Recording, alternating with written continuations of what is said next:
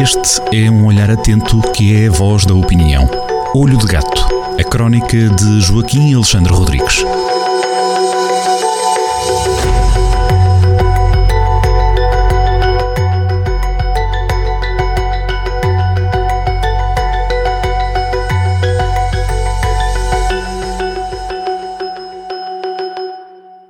Sejam muito bem-vindos a mais uma crónica assinada por Joaquim Alexandre Rodrigues na Rádio Jornal do Centro, edição de 1 de março. Pois é, já estamos em março, começamos este terceiro mês do ano, o tempo voa. Joaquim, bem-vindo novamente à rádio, é um gosto tê-lo por cá. Hoje vamos falar sobre drenagens atípicas e uma coisa que me apraz bastante, chouriços televisivos. O que é isto? Bom dia. Eh, notícias da charcutaria e, de hectares, drenagens de é qualquer coisa assim. É, é, esgotos morais. É, eu começo por relembrar, já não é a primeira vez que falo aqui no, neste livrinho, um livro muito interessante escrito pelo, pelo saudoso José Medeiros Ferreira, um açoriano genial, que foi o, o, nosso ministro dos Negócios Estrangeiros que tratou da, da adesão à, à, à altura chamava-se CE, agora chama-se União, União Europeia, foi ele que, eh, com o grande Mário Soares, eh, trataram deste dossiê que funcionou, que foi muito bom para Portugal termos aderido à União Europeia. Basta imaginarmos o cenário de pesadelo de não estarmos neste momento na União Europeia, o que seria de nós. Bom, o homem, José Medeiros Ferreira, que já faleceu, era uma pessoa extremamente bem-humorada, mas também muito conhecedor, com uma vastíssima cultura e conhecimento histórico. E neste, num livro uh, chamado Não há mapa cor-de-rosa, a história maldita da integração europeia, eh, ele, além de, ter sido o, o operacional político que tratou da nossa adesão à União Europeia, era também um teórico, uma pessoa pensava em profundidade e conhecia toda a história uh, ultramarina portuguesa, uh, e neste livro ele indica uh, vários, vários momentos em que as nossas elites portuguesas trabalharam em situações de marginalidade internacional, aproveitaram aproveitaram-se de situações em que determinados países não eram meios párias do, da comunidade internacional para fazer negócios. E então dá, dá alguns exemplos, e eu, eu, começo logo a crónica a, a listar alguns. O, o, comércio de escravos no Brasil.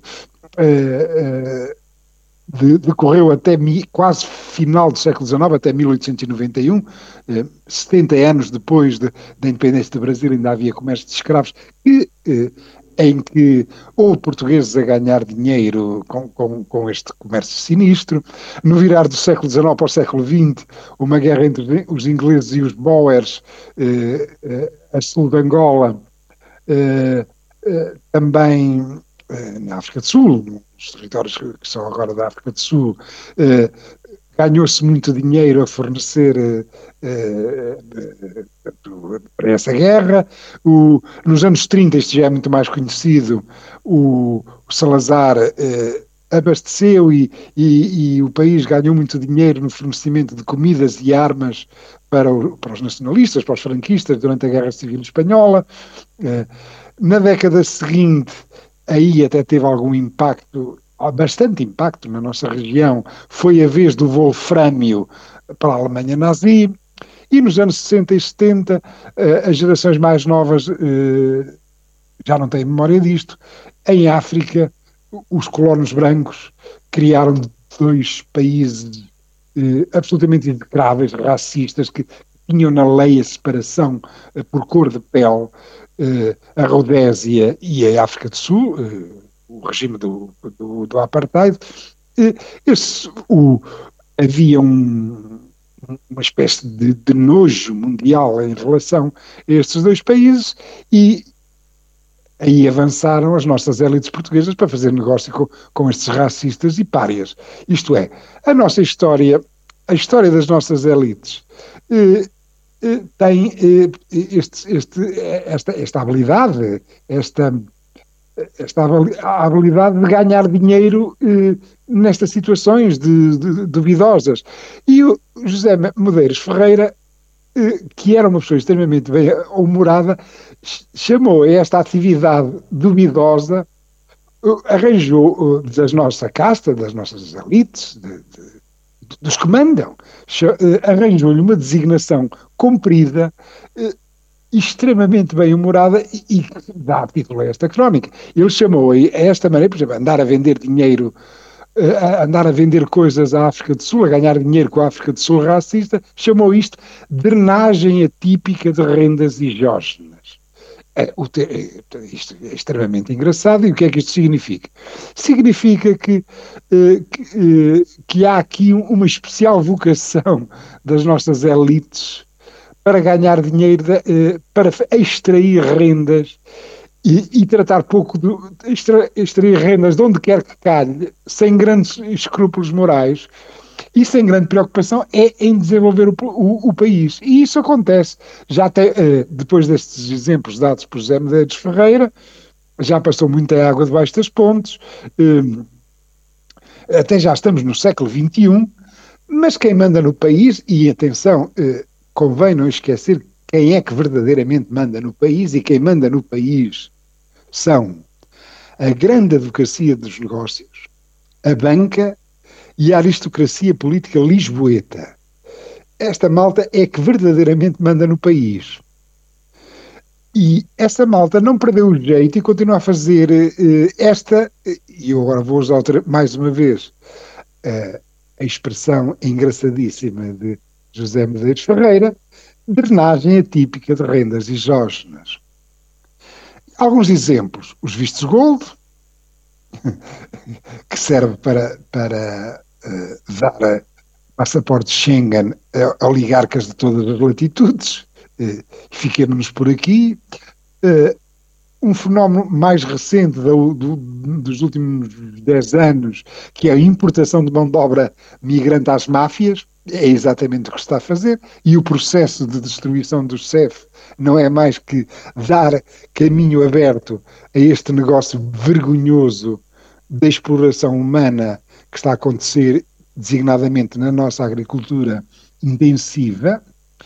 E acima de tudo, e aqui é, é verdadeiramente se dá a drenagem atípica de rendas exógenas, típica das nossas elites políticas e sociais, é a captura sistemática dos dinheiros da Europa.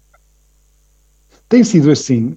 Nós eh, estamos a receber dinheiros da Europa há 40 anos, graças a José Medeiros Ferreira, e continuamos alegremente a caminho do último lugar dos rankings europeus, e é isso que vai acontecer.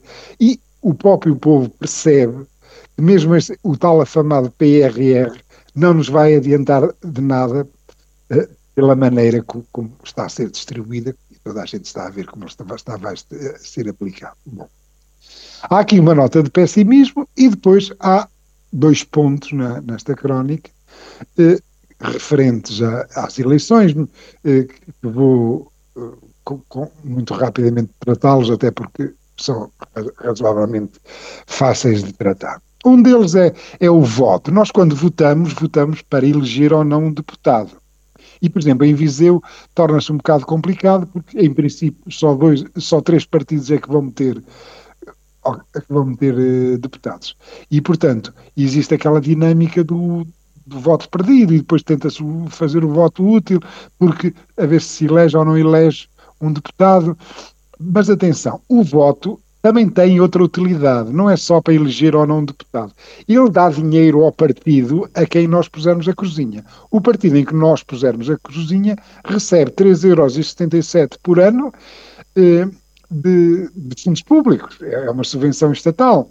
Isto, eh, um partido que tenha 50 mil votos faz quase 20 mil euros por ano de, de o que já é uma boa receita para um pequeno partido, pelo que, além da utilidade do voto, que é eleger um deputado, eh, também existe uh, esta utilidade de dar algum dinheiro ao partido da nossa eventual preferência, e deixo isso.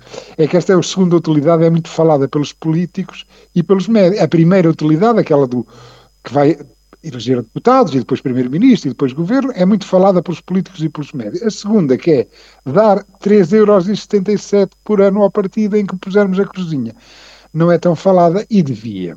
Pronto, e termino com um apelo Uh, uh, constatando que cada vez há mais votos indecisos, uh, as pessoas estão cada vez mais indecisas, o que aliás não surpreende nada, atendendo, atendendo à característica do, do, dos candidatos a primeiro-ministro, aí já tinhas gente sem grande mundo e que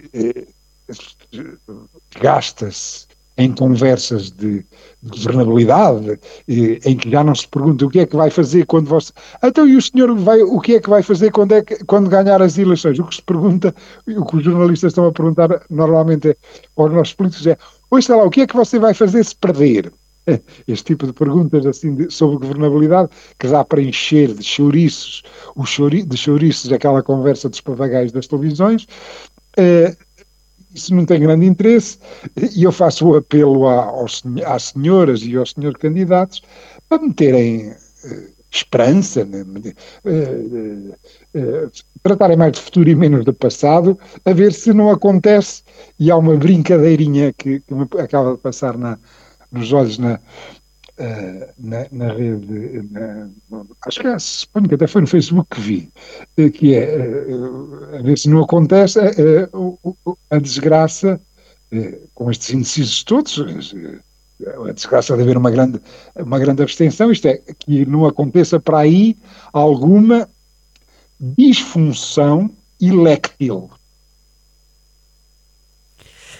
Pronto, e posto isto, bom fim de semana. Bom fim de semana.